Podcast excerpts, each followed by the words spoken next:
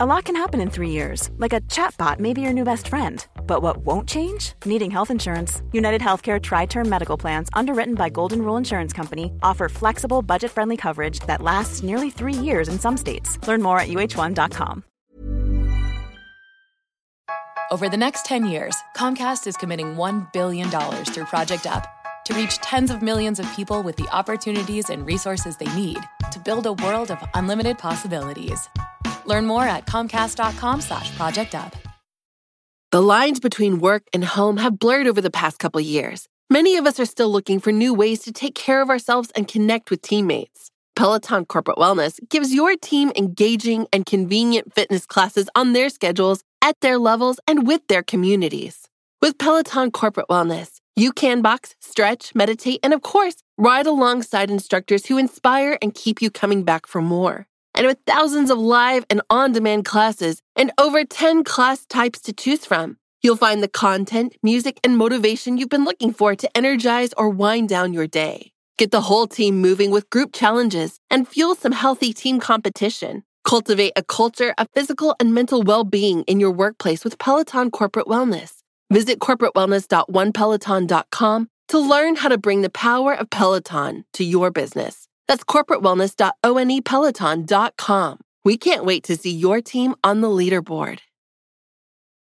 Antonio Cayemu discrepa sobre mi comentario de que sí deberíamos poder grabar y difundir vídeos de los cuerpos y fuerzas de seguridad del Estado diciendo, pues discrepo, no tienen el monopolio de la violencia.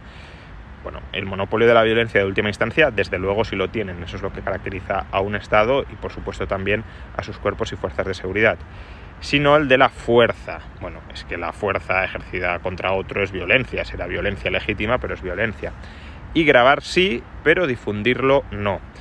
A ver, sirve de poco grabarlo, o puede servir de poco, mejor dicho, grabarlo y no poder difundirlo, porque al final la información es poder, entre comillas, y difundir unas imágenes en las que se aprecie que unos policías están abusando de su autoridad, pues genera una reacción o puede generar una reacción masiva de protesta contra esos policías que lleve precisamente a presionar una investigación interna o incluso que se abran diligencias contra ellos. Por tanto, claro que hay que permitir no solo grabar para que quede registrado cualquier abuso policial que se cometa, sino poder colocar de manifiesto en la esfera pública esa grabación que has efectuado para que haya una reacción social y en última instancia eh, judicial.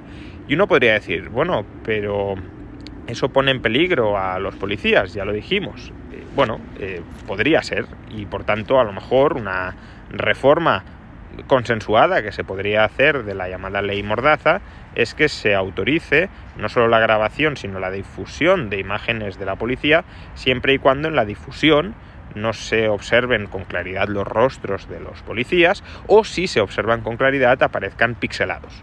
No veo qué tipo de oposición puede existir a esta medida.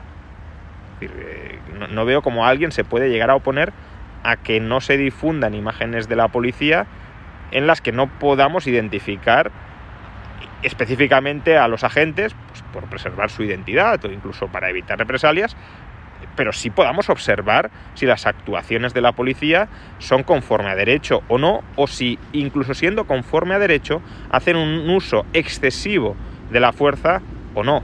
Insisto, no sé desde qué perspectiva, salvo un corporativismo privilegiado y privilegiador de los policías, eh, puede uno oponerse a, a esta última medida, a esta última reforma que he comentado.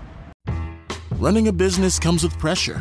Remote workforces, HR compliance, retaining top talent, you start to feel boxed in. Fortunately, there's Insperity. They put 30 plus years of HR service and technology to work, offering my employees competitive benefit options while lightening my HR load. Instead of obstacles, I'm surrounded by people empowered to be their best. With Insperity, nothing seems impossible. Insperity, HR that makes a difference. Owning a business comes with pressure. There's a limit to what I can do and still keep employees engaged. Fortunately, there's Insperity. They put 30 plus years of HR experience to work to help me with hiring, training, HR administration, and compliance, while giving my employees competitive benefit options.